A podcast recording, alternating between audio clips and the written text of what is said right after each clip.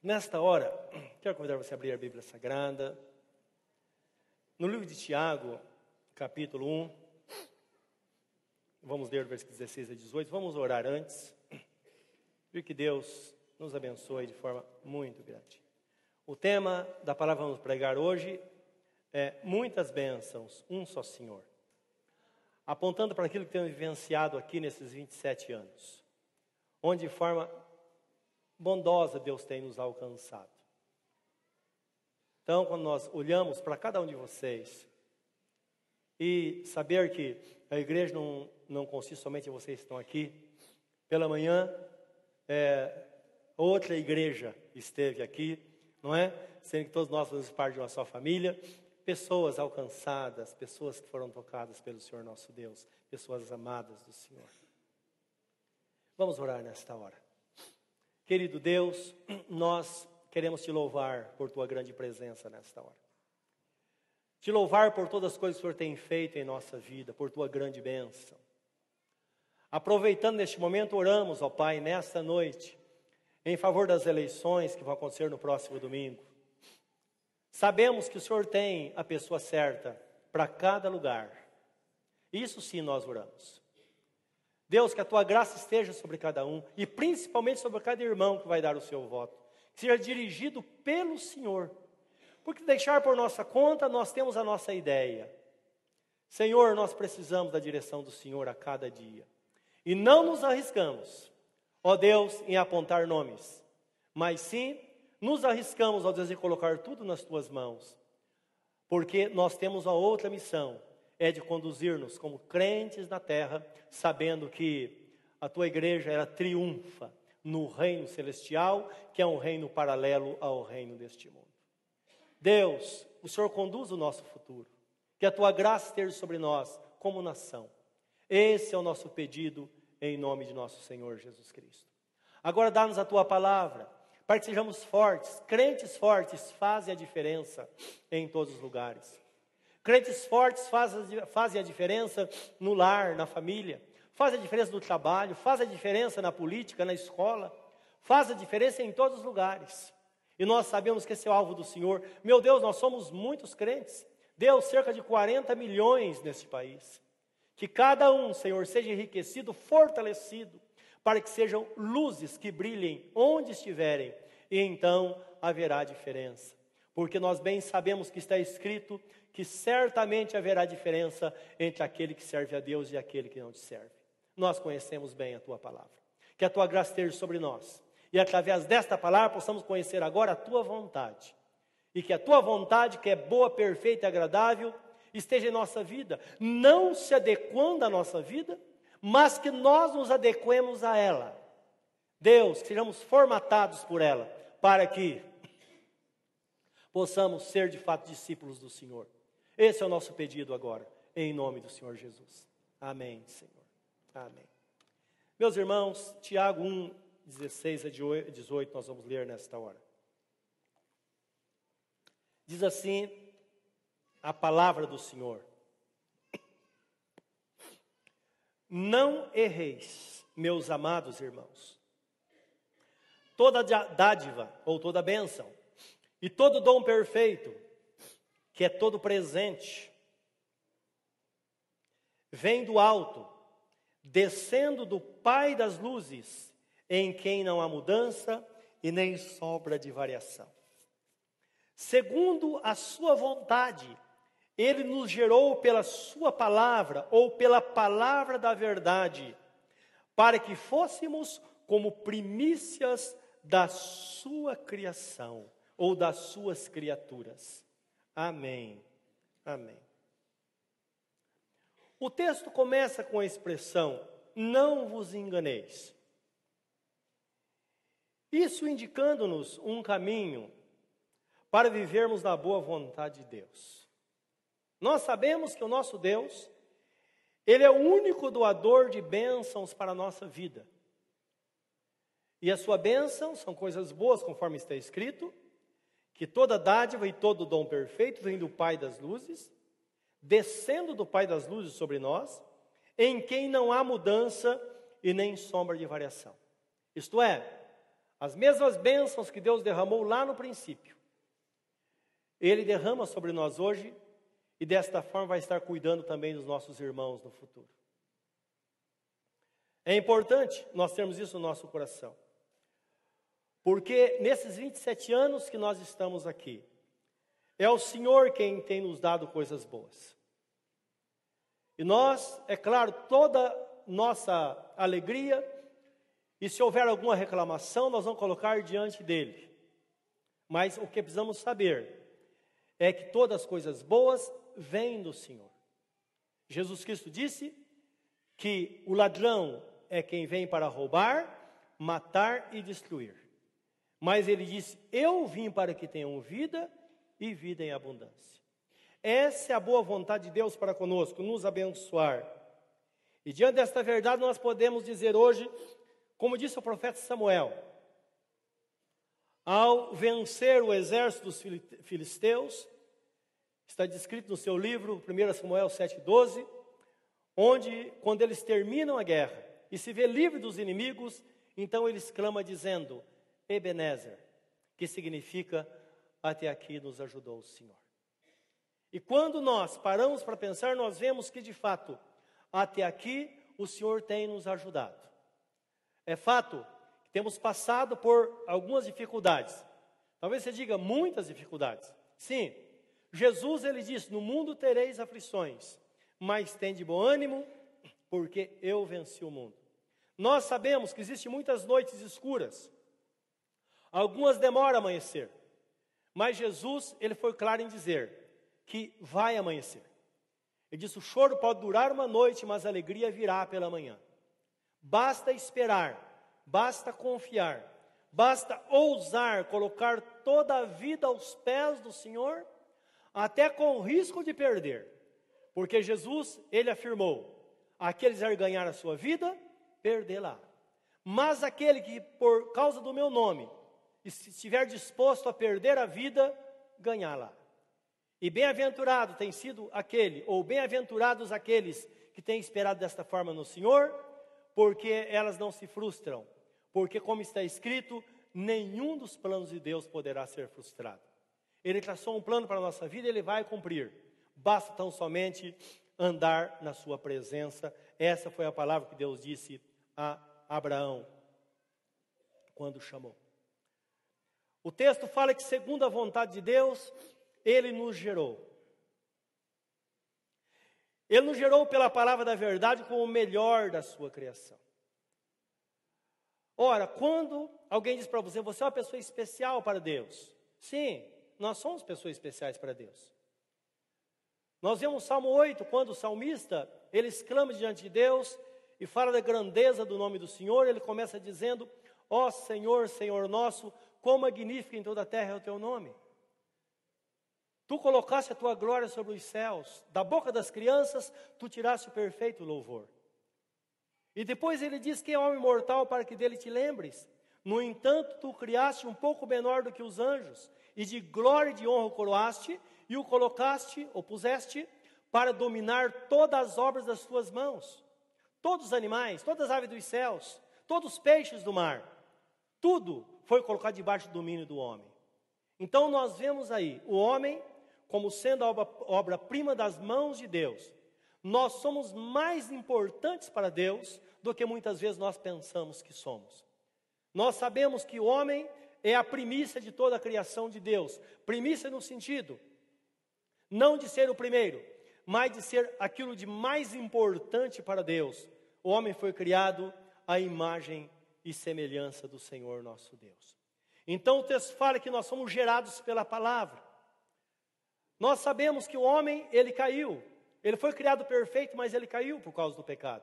E agora Jesus veio para nos resgatar, e através da sua palavra nós somos gerados para Deus.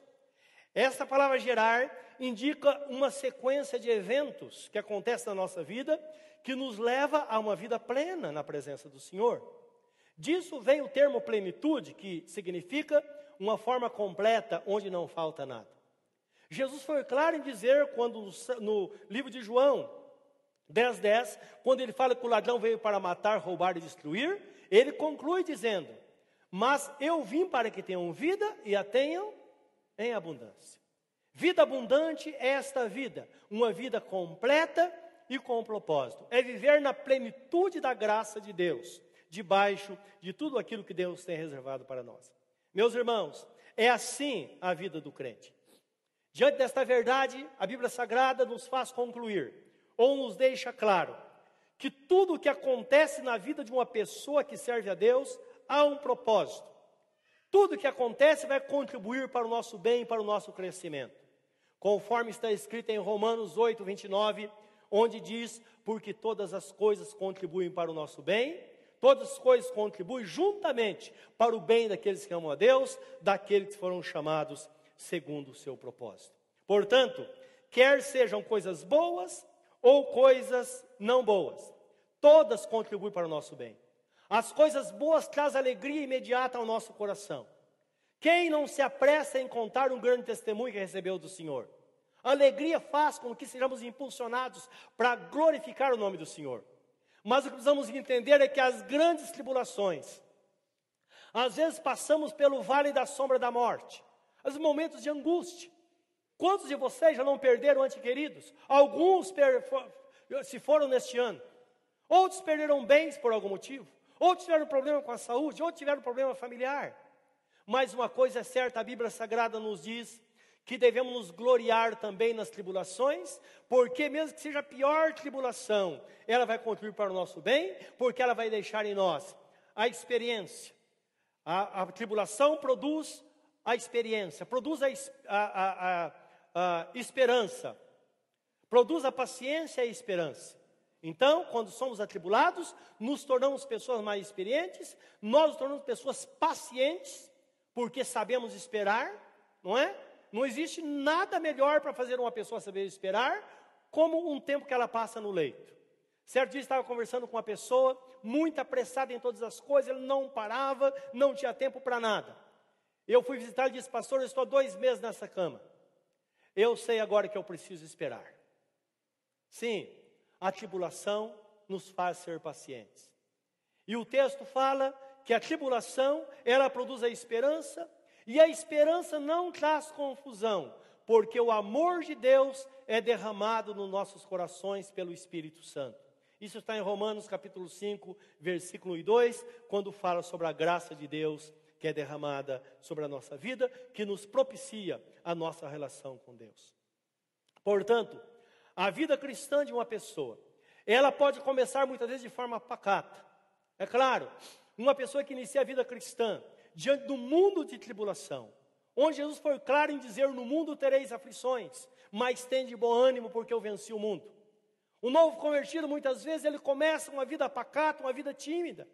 Ele não sabe, ora, ele é impulsionado a seguir em frente, outra hora até ele pensa em parar e voltar atrás, porque ele não tem compreensão de quando ele vai ser gerado de fato por esta palavra que vai fazer dele uma nova criatura uma pessoa preparada para toda e qualquer situação. Agora, esta pessoa, ela pode começar de forma tímida, mas o desejo, o propósito de Deus é que ela termine bem, que a nossa vida seja terminada com fervor. Uma pessoa que sirva a Deus de verdade, uma pessoa completa, uma pessoa, como diz a Bíblia Sagrada, que está à altura do sacrifício de Jesus, o que Jesus fez por ela, uma pessoa que de fato venha glorificar o nome do Senhor. E tomemos, por exemplo, a vida do apóstolo Paulo, que quando tudo terminou, ele sabia que ia morrer, sabia que ia ser decapitado. E ele diz, quando, quando ele escreve a Timóteo: Eu combati o bom combate, acabei a carreira e guardei a fé, e desde agora me aguarda a coroa da vida, não somente a mim, mas a todos quantos amam a vinda de nosso Senhor Jesus Cristo. Então, ele não estava morrendo de tristeza. Prova é que ele diz: eu, eu estou confuso, eu estou dividido. Eu gostaria de ficar por causa dos meus irmãos, mas também eu sei que estar com o Senhor será muito melhor. Ele sabia o que o esperava nos céus. E quero que você saiba que logo ali à frente tem uma coroa que vai ser posta na sua cabeça. Anime-se, levante a sua cabeça e siga em direção a esta coroa. Livro de Provérbios 4,18 tem um texto que fala assim: A vereda do justo, ela é como a luz da aurora, que vai brilhando mais e mais até ser dia perfeito.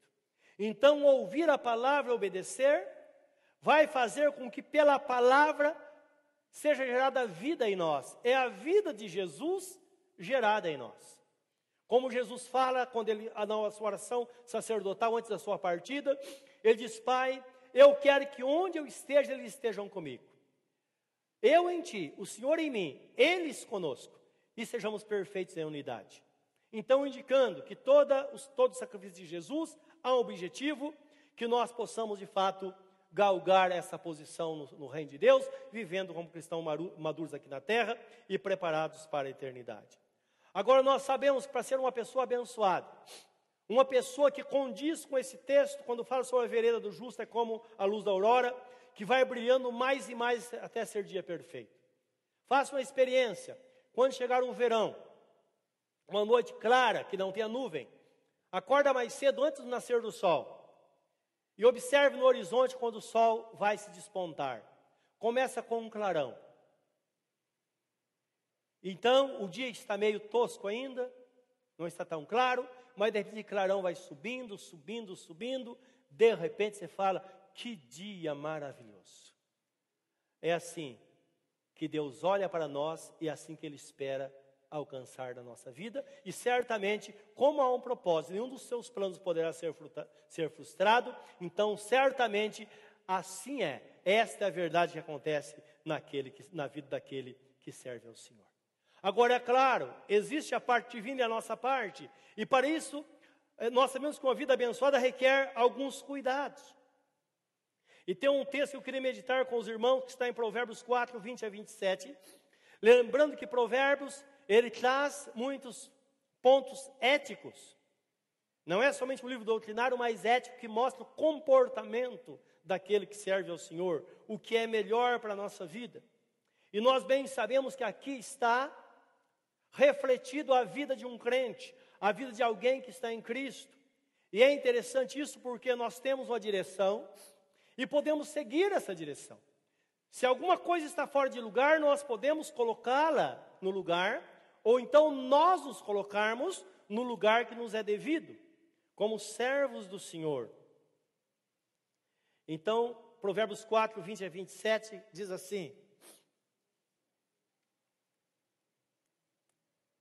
Começa assim: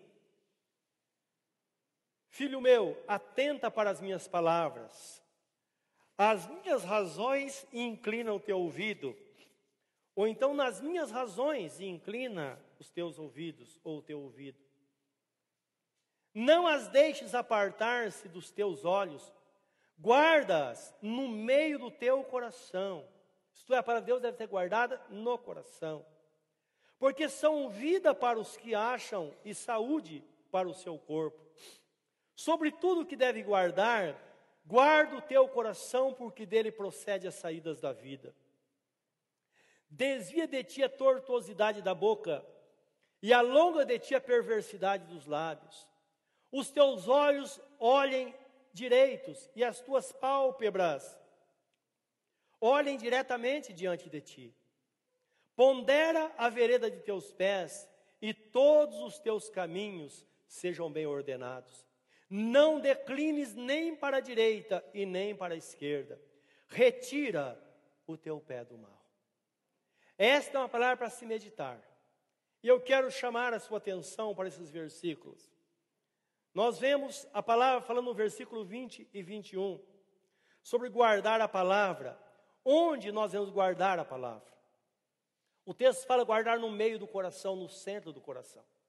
Lembra que Davi no Salmo 119 ele diz: Senhor, eu guardo a tua palavra no meu coração para não pecar contra ti.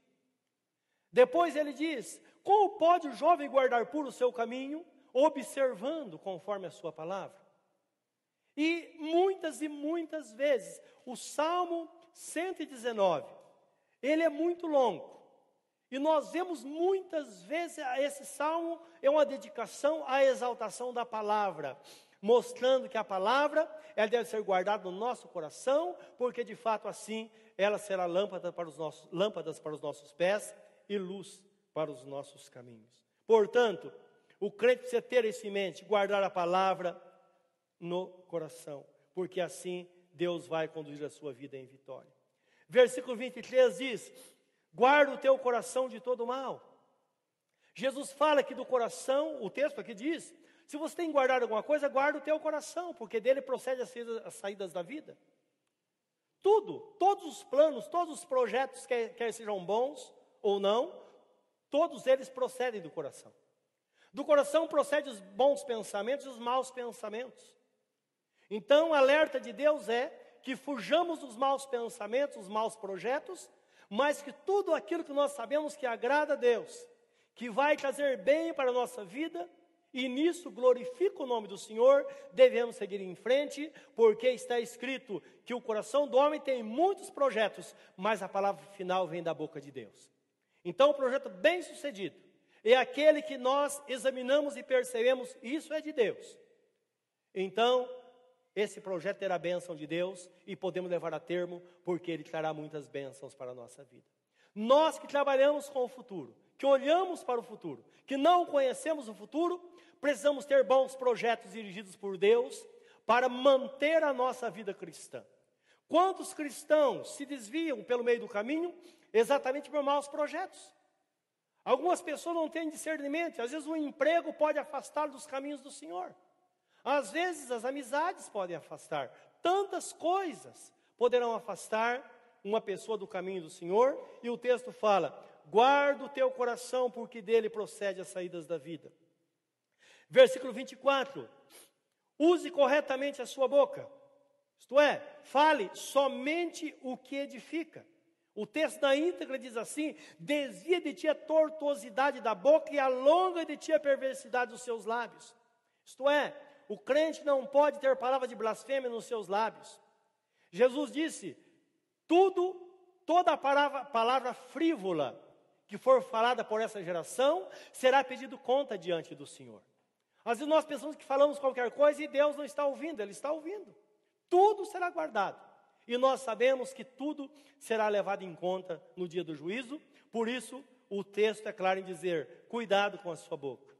Meus irmãos, não podemos usar a nossa boca para denegrir aqueles por quem Jesus morreu, quer esteja no caminho ou quer não esteja no caminho. Nós sabemos que Deus, Ele fala na Bíblia Sagrada por muitas vezes que a lei do amor é que impera em nossa vida e a lei do amor é fácil de cumpri-la. Basta tão, tão somente nós fazermos aos outros aquilo que gostaríamos que fizesse conosco.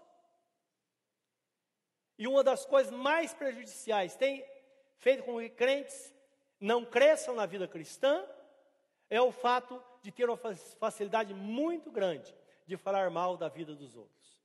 Isso é um problema muito, porque vivemos, vivemos em comunidade. Você tem um grupo, de repente é abordado o nome de uma pessoa e deixa correr solto.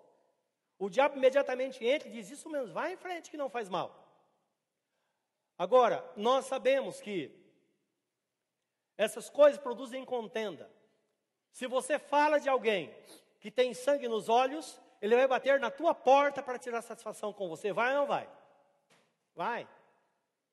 Agora, se você encontra alguém que não vai fazer isso, Alguém que tem o ensinamento de Jesus no coração, que Jesus, quando era ultrajado, ele não revidava, mas ele entregava-se àquele que julga retamente. Tem pessoas tão crentes, tão amadas, tão passivas, que elas, ao invés de entregar o camarada nas mãos de Deus, ela se entrega e fala: Senhor, cuida de mim. E nós vemos o Salmo 23, no versículo 4, que diz: o salmista fala: Senhor, é, Põe diante dos meus inimigos uma mesa, diante dos meus adversários, unja a minha cabeça com óleo e meu cálice transborda. O crente fiel sabe que o desejo de Deus é exaltá-lo na presença daqueles que muitas vezes não gosta dele. Agora, é claro, se tratando de igreja de servos do Senhor, esse pensamento deve estar totalmente banido de diante de nós, da nossa presença e da presença de Deus. Porque existem coisas que Deus tolera, e eu quero trazer uma nova para você nesta noite. Isso Deus não tolera. A Bíblia Sagrada fala que Deus abomina. O que é abominar? Quais as coisas que Deus abomina na Bíblia Sagrada? Primeiro, O nosso Deus diz que ele abomina a imagem de escultura, porque ele não divide a sua glória com ninguém, e muito menos com a imagem de escultura. É abominação. Deus abomina a feitiçaria. São as duas coisas abomináveis, que ele traz esse termo, abomináveis diante do Senhor. Então, existem muitas coisas ruins que levam à perdição, mas em coisas que Deus é questão de tempo, como está escrito no Salmo 50. Você pensava que era igual a você?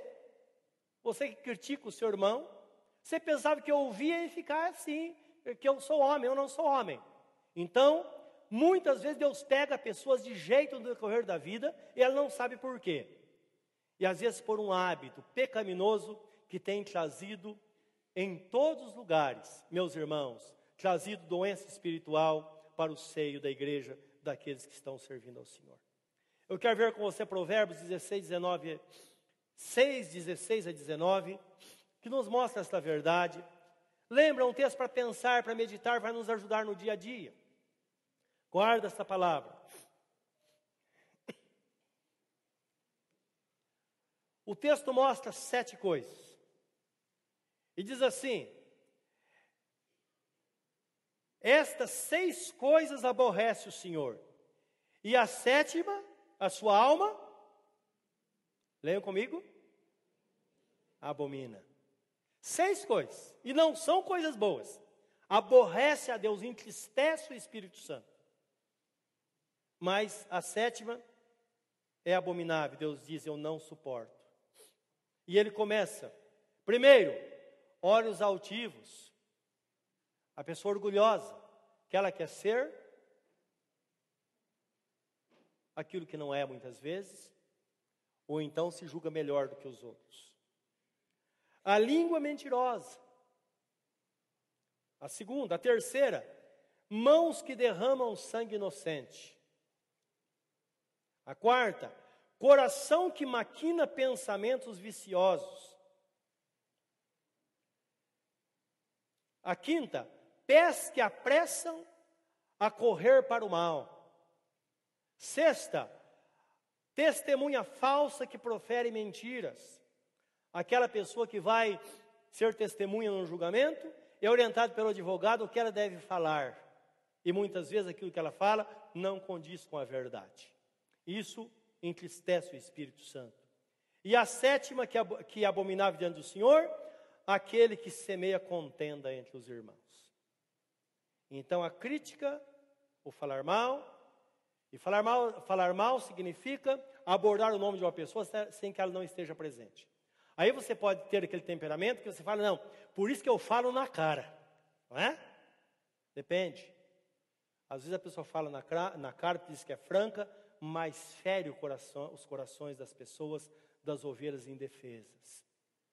Lembra a Bíblia Sagrada, na Bíblia Sagrada, Deus espera do crente uma pessoa mansa, pessoa benigna, misericordiosa, não é? Sobre os frutos do, o fruto do Espírito fala sobre fidelidade, sobre fé, sobre bondade, sobre benignidade, sobre mansidão, domínio próprio. E o texto fala sobre essas coisas, não a lei. Porque o Espírito de Deus está em nós e nós podemos ter essas qualidades, e a qualidade daquele que serve ao Senhor está estampado no livro de Gálatas, capítulo 5, versículo 22, e o que nos conduz também esse texto sagrado. Versículo 24, 25 agora. Devemos olhar para frente. Existem pessoas que ficam presas ao passado. Se ler no versículo 24, ele diz assim: de 4, 24, desculpa, voltando um pouco, não é? 4, 4 24, nós mudamos o texto. Desvia de ti a tortuosidade da boca e alonga de ti a perversidade dos lábios. Versículo 25. Olha, os teus olhos olhem direitos e as suas pálpebras olhem diretamente diante de ti. O que significa isso? Olhar para frente. Nós sabemos que muitas pessoas ficam presas na vida porque elas estão presas ao passado. O passado ficou para trás. A propósito, a Bíblia Sagrada fala que se alguém está em Cristo, nova criatura é, as coisas velhas já passaram e eis que tudo se fez novo. O porquê que o passado causa grande estrago na vida das pessoas, meus irmãos? É porque o defunto não foi sepultado. Nós sabemos que o batismo tem esta função, porque no batismo nós somos sepultados em Cristo, sepultados na morte, para vivermos agora em novidade de vida, uma vida nova na presença do Senhor. No passado, as coisas boas foram muito importantes para nós, podemos até lembrá-las. As coisas ruins também, é claro, ela vem à nossa mente. Mas devemos entender que há um marco no momento que nós entregamos nossa vida ao Senhor, o passado deve ficar para trás, porque agora há uma nova proposta, há um novo caminho, há uma nova direção e com muitas bênçãos para a nossa vida. Portanto, o desejo de Deus é que olhemos firmemente para frente. O, o, o, apóstolo São Paulo diz em Filipenses 3, 12 a 14: ele diz: Eu não julgo ser perfeito, mas uma coisa eu faço, é que esquecendo-me nas coisas que ficaram para trás, eu olho para frente em direção ao futuro, olhando para o alvo, olhando para o prêmio da soberana vocação de Deus. E o alvo é alcançar este prêmio, é olhar para a eternidade, sabendo que estamos num caminho sem volta. E como eu disse há pouco, lá frente há uma recompensa, e esta recompensa virá para aqueles que permanecerem fiéis, porque Jesus Cristo disse: aquele que for fiel até o fim será salvo. Então, o propósito de Deus, meus irmãos, é que andemos nessa direção e deixemos de uma vez por todas o passado para trás. O versículo 26 diz assim: Pondera a vereda de teus pés, todos os teus caminhos sejam bem ordenados. Isto é, olhe onde pisa. Precisamos andar somente nos caminhos do Senhor. E nós, como crentes, sabemos quando o caminho é do Senhor e quando o caminho não é do Senhor. O Salmo primeiro começa dizendo: Bem-aventurado aquele que não anda segundo os conselhos dos ímpios, nem se assenta na roda dos escarnecedores, nem se detém no caminho dos pecadores. Antes a sua, a sua, a sua meditação esteja na lei do Senhor, e nela medita dia e noite. Esta pessoa será como árvore plantada junto aos ribeiros de água, que dará o fruto na estação própria, e tudo quanto fizer prosperará. E continuando na sequência, o salmo diz: os ímpios não são assim porque o ímpio será levado como a palha que é levada pelo, pelo vento. Por isso, o ímpio não permanecerá no juízo, e nem os pecadores na congregação dos justos. Isto é, aquela pessoa que não anda no caminho do Senhor, ela não vai conseguir servir ao Senhor para sempre. É uma questão de tempo. Satanás poderá pegá-la. E nós ah, sabemos, tem muitas pessoas no mundo que não servem ao Senhor, já passaram por uma vida com Deus, e exatamente por negligenciar o andar na presença do Senhor, hoje elas não estão mais na presença do Senhor nosso Deus. Portanto, precisamos olhar onde nós pisamos devemos andar nos caminhos do Senhor, na presença do Senhor nosso Deus. Em seguida, o texto fala, nós lemos o versículo 26, o 27, não te declines nem para a direita e nem para a esquerda, tira o teu pé do mal. Isto é, devemos tomar muito cuidado na encruzilhada da, ou nas encruzilhadas da vida. Nós sabemos, meus irmãos, a palavra fala que devemos seguir em frente, sem nos desviar nem para a direita e nem para a esquerda. A Bíblia nos fala, o texto que nós vimos, sobre o romper da aurora, que é a vereda do justo. Vereda é um caminho estreito, por isso que a vida cristã só cabe um no caminho. Nós não podemos levar ninguém conosco. Este caminho só cabe você. Por isso que é chamado de vereda. Vereda é um caminho estreito, uma viela. Existe um começo, meio e fim. Só que nós sabemos que neste caminho pode existir muitas encruzilhadas. E as encruzilhadas às vezes são fascinantes. É interessante que este caminho é um caminho livre de tropeço, porque se nós andarmos firmemente desta forma na presença de Deus, não haverá tropeço. Mas o grande problema são as encruzilhadas da vida. Que você pode encontrar uma viela à direita ou à esquerda, toda florida. Mas esta viela, as flores poderão ou é, poderá estar escondendo um abismo. Quantas pessoas se desviam? Algumas têm chance de voltar, outras ovelhas caem no abismo para sempre. Elas morrem espiritualmente e aí não tem mais retorno. Então é bom nós entendermos a importância de ter discernimento estar atentos para que não desviemos do caminho nem para um lado nem para o outro. Existe um exemplo de Ló na Bíblia Sagrada. Ló era sobrinho de Abraão. Deus chamou Abraão para sair da sua terra e ir para a terra prometida, que é a, a, onde está situado o país de Israel hoje. Deus disse a Abraão: sai da tua parentela e vai para a terra que vou te mostrar. E ele promete formar uma nação e de Abraão também formar a igreja, porque de Israel nasceu Jesus. Então nós sabemos que existia uma promessa muito grande. Abraão não tinha filhos. Ele tinha um sobrinho querido, Ló. Ele diz: Ló, vamos comigo? Sim, tio, vamos. E você sabe que se você é um servo de Deus, a pessoa que estiver ao seu lado será abençoada também quando você é abençoado. Deus dá esse privilégio a nós. Ele diz: onde você pôr a mão, vai estar a bênção do Senhor. Se você é uma pessoa que anda nos caminhos do Senhor, e você é um empregado, você é abençoado, onde você trabalha também será abençoado. Se você é um patrão, você é abençoado, e todos aqueles relacionados com você também será abençoado.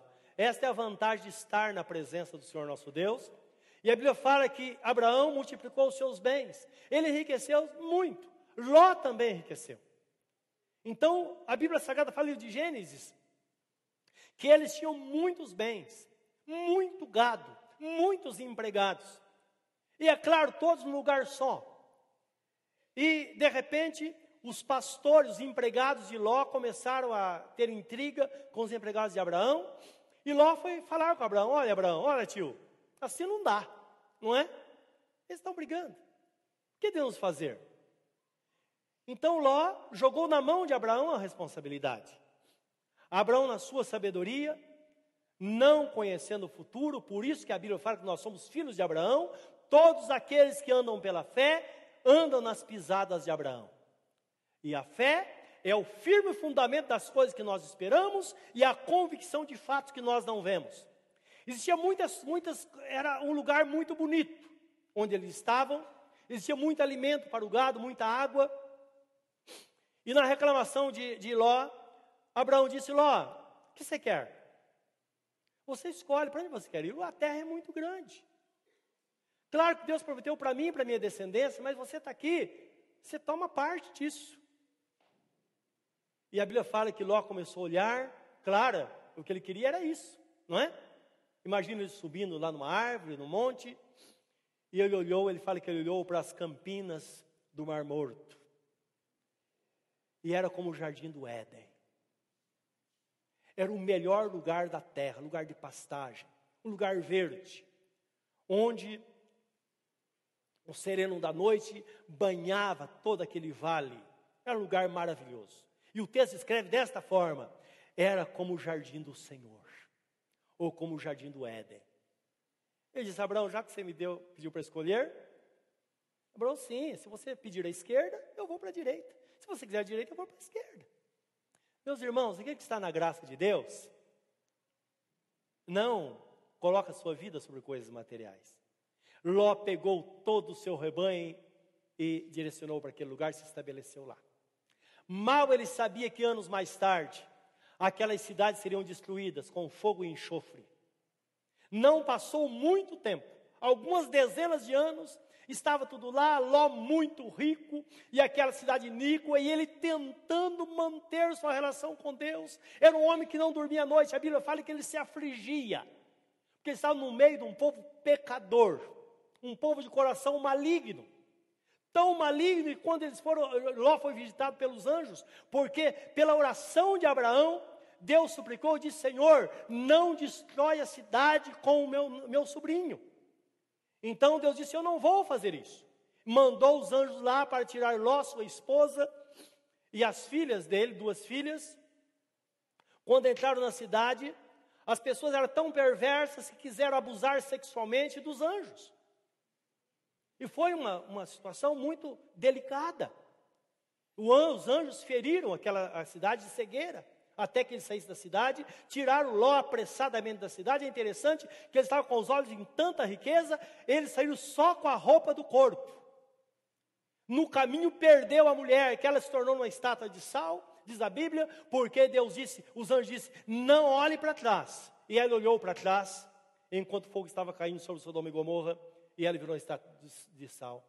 Mais tarde, Ló acaba tendo relações sexuais com as duas, duas filhas, as duas filhas engravidaram do pai. E a vida dele virou um tormento.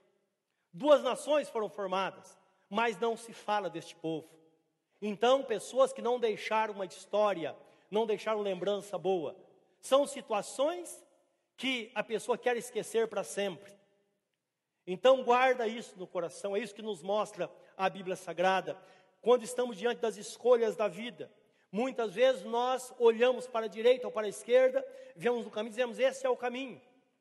E quando entramos por ele, depois nós descobrimos que nunca deveríamos ter trilhado por aquele caminho. E não é difícil encontrarmos pessoas, irmãos, que de repente tem uma grande decepção, perde tudo na vida. Alguns não conseguem voltar atrás. Muitas vezes são cometidos por situações tão difíceis na vida. E depois, se for olhar para trás, alguma, alguma escolha que tomou lá no passado, tomou uma nova direção na vida. Então, o texto fala: tome cuidado. Eu vou ler de novo. Não declines nem para a direita nem para a esquerda, retira o teu pé do mal. Então, existe, meus irmãos, muitos convites e apelos na vida cristã no decorrer da vida. Mas sabe que o Espírito Santo sempre vai nos conduzir, sempre vai falar conosco, conforme está escrito. Os teus ouvidos ouvirão a palavra que está por detrás de ti, dizendo: Este é o caminho, andai nele, sem vos desviardes nem para a direita e nem para a esquerda. Está no livro de Isaías, capítulo, pastor Juvan que me falou de manhã, 30, 21. Então, dizendo que todo crente, quando chegar em qualquer encruzilhada, que você tenta pender os seus olhos para aquilo que está diante de você, eu entro ou não entro? O Espírito Santo vai falar: não faça isso, segue em frente, esse é o caminho, ande por ele. Senhor, mas o caminho é meio árido, está tão bonito à minha direita. Você é uma ovelha do Senhor, não se esqueça disso. O pasto está tão bonito, eu preciso comer coisas novas. E o Espírito Santo fala: não faça isso, segue em frente, este é o caminho, esta é a porção que eu te dou, este, este é o caminho que vai levar à eternidade. Pense lá à frente, tem uma coroa que está esperando por você, que vai ser posta na sua cabeça. Diante da voz de nosso Senhor Jesus Cristo, que vai dizer: Venha bendito de meu Pai, possua por herança essa coroa da vida que está preparada desde a fundação do mundo. Entra para o gozo do teu Senhor e você vai entrar para a eternidade. Guarde isso no seu coração. São palavras fiéis e verdadeiras, dignas de toda aceitação, conforme testifica a própria palavra. Muitas bênçãos, um só Senhor. Nós sabemos que o nosso Deus, Ele tem nos abençoado. E a Ele nós rendemos a gratidão nesta noite, em toda a nossa vida, por tudo que Ele tem feito. E nós bem sabemos que é Ele, meus irmãos, que vai nos conduzir em vitória daqui para frente. E a minha esperança, a minha fé é que no ano que vem, nesse mesmo tempo onde completaremos 28 anos de existência dessa igreja, você esteja aqui firme como nunca, no caminho, se alimentando do Senhor, andando para frente, um pouco à frente do que você está hoje. Porque a verdade é que o reino de Deus é assim. Alguns irmãos estão na nossa frente, não é verdade? Outros estão atrás de nós. Nós bem sabemos disso. Agora cedo, o Senhor, quando na celebração, Jesus Cristo, ao, ao, ao, ao ministrar a ceia, ao instituir a, instituir a ceia, ele diz assim: esperai uns pelos outros. Então, indicando que em algum momento da vida nós vamos parar e pensar, porque estamos à frente e não somos os melhores. Simplesmente faz parte da nossa jornada aqui na terra. Outro que está atrás não é inferior a nós, são nossos irmãos, também estão no caminho. Muitas vezes precisamos dar a mão àquele que está atrás. Nós sabemos que a correria não faz bem para ninguém. Livro de Hebreus, capítulo 12, diz assim, um texto que eu repito reiteradas vezes, reiteradas vezes, porque é necessário que se repita. Diz assim: Nós que somos rodeados de uma nuvem tão grande de testemunhas, corramos com paciência a carreira que nos está proposta, deixando todo o embaraço e todo o pecado, olhando firmemente para Jesus, que é o autor e consumador da nossa fé. Ora, é a única corrida que não podemos disparar é correr com paciência. Isso é, a passos largos, olhando para frente, somente para frente, olhando para Jesus. Ele nos chamou para esta vida, ele vai nos sustentar até nós chegarmos lá. Com a graça do Senhor, todos nós chegaremos à eternidade de cabeça erguida para passarmos a vida toda na presença do Senhor nosso Deus. Que Deus nos abençoe e nos fortaleça, meus irmãos. Que nesta noite possamos ponderar esta palavra no nolas coração, guardá-la sete chaves, como está escrito, no centro do coração, olhando para o Senhor a cada dia e vivendo as bênçãos do Senhor e vivenciando esta grandeza diante na presença do Senhor nosso Deus. Nesta noite é uma noite para nós pensarmos. Talvez você esteja aqui e não entregou sua vida a Jesus. Lembra que a Bíblia Sagrada é clara em dizer que só existe um caminho. Jesus Cristo diz: Eu sou o caminho, a verdade e a vida. Ninguém vem ao Pai a não ser por mim. Esta palavra é uma palavra fiel. Talvez um dia você entregou sua vida para Jesus e abandonou os caminhos do Senhor, porque você entrou por uma encruzilhada, entrou por um caminho onde não deveria entrar e por isso esfriou na fé. Lembra que a Bíblia Sagrada diz que tudo que nós plantamos nós vamos colher. Hoje estamos colhendo o que plantamos no passado, amanhã vamos colher coisas que estamos plantando hoje. Então, devemos plantar coisas boas, porque colheremos a vida eterna. Se nós fincarmos nossos pés na presença de Deus e tivermos o propósito de confiar no Senhor e amá-lo de todo o nosso coração e seguir as suas pisadas, certamente Ele vai nos guardar de todo tropeço e vai nos manter firmes na presença do Senhor, e certamente daqui a um ano estaremos aqui, conforme já disse. Mas tenha certeza, junto com muitas outras pessoas que vão ser lavadas e remidas pelo sangue do Cordeiro. Dia a dia o Senhor está chamando. Lembra que está escrito que Deus um dia nos predestinou à salvação. Isto é, Ele traçou um plano antecipado para a nossa vida. Existe um plano para a sua vida como existe um plano para a minha vida. Um dia eu entrei nesse plano. Se você não entrou nesse plano, Deus está te chamando hoje, porque está escrito que aquele a quem Deus predestinou, a esse também chamou. Quantas vezes Deus precisa chamar para que você atenda ao chamado do Senhor? Mas aquele que é chamado e atende a esse chamado, está escrito: aquele a quem ele chamou, também o justificou. Isto é, seus pecados são perdoados. Ele é tido como justo na presença de Deus e agora é tido como filho, porque está escrito na Bíblia Sagrada, em João capítulo 1, versículo 11 e 12: Ele veio para os seus, mas os seus não o receberam, os seus não atenderam ao chamado, mas a todos quantos o receberam, deu-lhes o poder de serem feitos filhos de Deus, a saber, aqueles que creem no seu nome, os quais não nasceram pela vontade do homem, mas sim nasceram pela vontade de Deus. Só Deus pode te dar uma vida nova. Só Deus pode fazer de você uma nova criatura. Portanto, atenda ao chamado. Entra no caminho, seja justificado. E aquele a quem Deus justificou, a esse também glorificou. E a glorificação, é claro, não diz respeito somente ao futuro, quando nós recebemos a coroa da vida. Mas a glorificação também diz respeito à vida que, tamo, que temos na presença dEle. Existe um mover de Deus no nosso coração, existe uma ação do Espírito Santo constantemente nos levando à maturidade, nos levando a galgar uma posição de conhecimento maior e melhor na presença do Senhor. O apóstolo São Paulo, escrevendo aos Coríntios, ele diz que toda a criação geme com dores de parto, esperando a libertação de Deus, esperando a manifestação dos filhos de Deus, esperando os filhos de Deus assumirem a sua posição realmente no reino. E ele diz: e nós também gememos, esperando essa grande redenção. Mas uma coisa é certa: nós não queremos ser despidos, mas sim revestidos, para que o mortal seja absorvido pela vida. Então, indicando que nós temos uma parte mortal em nós. Deus não tira de nós aquilo que nós temos, mas a presença de Deus em nós vai absorver toda a fraqueza, vai trocar a fraqueza por força, vai fazer com que o derrotado seja vitorioso, vai fazer com que o passado exerça influência sobre a sua vida, porque ele vai viver em novidade de vida na presença do Senhor nosso Deus. Nós sabemos que Deus, Ele não mexe com dizendo, olha, faz isso, faça aquilo, não. Quando nós abrimos o coração, a plenitude da graça entra em nós e a mudança começa a acontecer de dentro para fora, e desta forma nós crescemos de fé em fé, de graça em graça na presença de Deus. Isso é maravilhoso.